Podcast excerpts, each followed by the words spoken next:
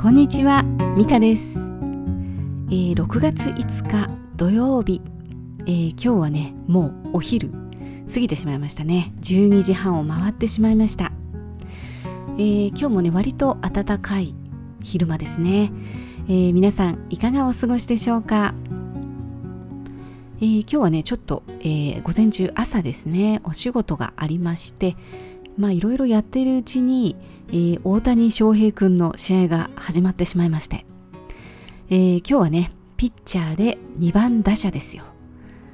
なんかね、さっきいきなりホームラン打たれましたけれども、ね、いきなりでして、まあもうなんか事故のようなね、ホームランでしたけれども、まあ神様はいろいろな試練を与えてくれますね。もうね、神様は大谷くんが大好きなんじゃないかなって思いますよ。まあみんなね、大好きでしょうからね。えーちょっとね、いたずらとかもしたくなるんでしょうね。うん、それでね、えー6回まで、えー三振もね、すごいたくさん取りましたしね、すごいいいピッチングしてたと思うんですけれども、えー交代になってしまいました。えーそれでね、もういいやって感じで、えーこちらのラジオあのやってますけれども、うん、納得いきませんね。本人もね、納得いかないんじゃないかなと思いますね。もうね、この後ね、打たれたら、次のピッチャー打たれたらもうキーですよね。うんえーこうね、毎回試合を見ていますと、もうね、エンジェルス自体が好きになってきますね。まあね、とってもね、弱々のチーム、最下位ですかね。なんですけれども、でもね、こう愛着が湧いてきてしまいまして。えー大谷君がね、ピッチャーの時に打ってくれたりすると、あのチームメイトがね、打ってくれたりすると、ありがとうみたいな感じになりますね。えー夏はね、これからオールスターもありますし、楽しみですね。他のチームのね、ファンの方もみんな楽しみにしてるんじゃないですかね。はい。えーさてさて、昨日は直感力を育むなんてね、壮大なお話をしましたけれども、えーこれはね、何も今の時代だけに、えークローズアップされているということではなくて、えー昔から大事にされてきたことのようなんですね。えー特にね日本では戦国時代。もうね生きるか死ぬかのね決断を迫られた時、えーどちらに進むか判断を迫られた時、えーリーダーはどうしたのか、えー茶の湯を行ったそうですね、えー茶の湯と言いましてもねただねお茶を飲むっていう、えイベントではないですよね。えーそれでそこでね戦略を練るというわけでもないです、えーその茶の湯の場で、えー心を静めて感覚を研ぎ澄ますんですね、えー茶室というのはねとても特殊な場所だと思います、えーとてもね狭くて、えー人がね何人も入れるようなところではありませんし、え周りからのね世界からも断絶されていましてで窓も小さいんですよね、えー静かですね。しかしそこには、えー風の音、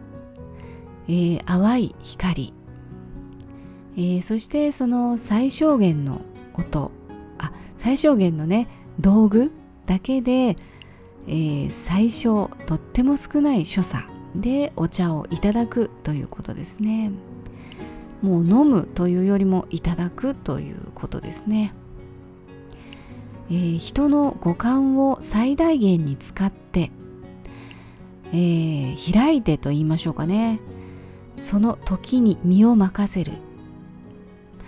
まあねある種の瞑想状態になるんでしょうかね。その静けさに身を任せて、えー究極の決断に導ばれ導かれていく。ような感じですかね。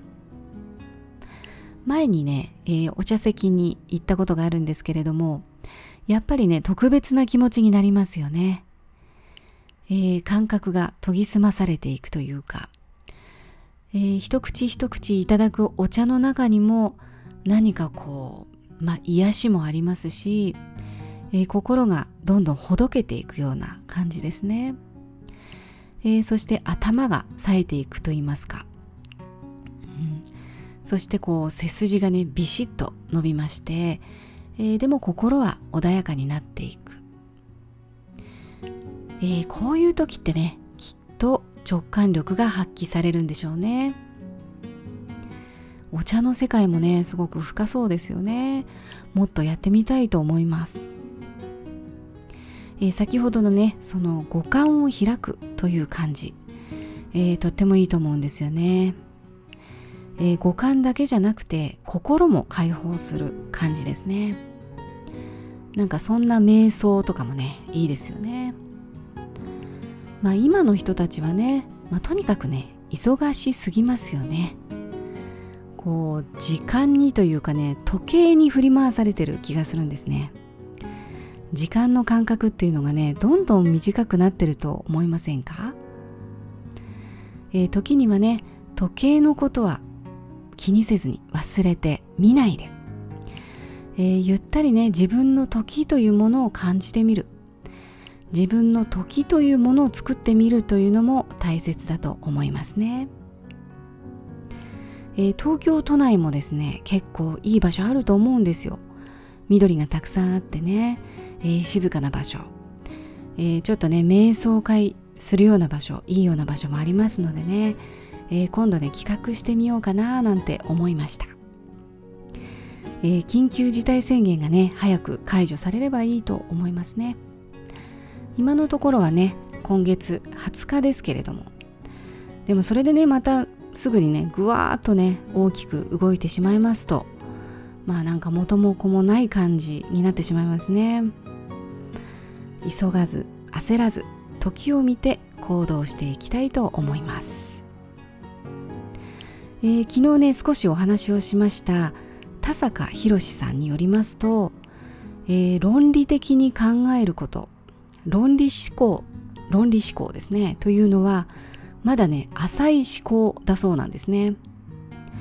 えー、それを超えた、え直感を使った直感思考でないとえより深い思考とはならないということをおっしゃっていました。私のね浅い思考では、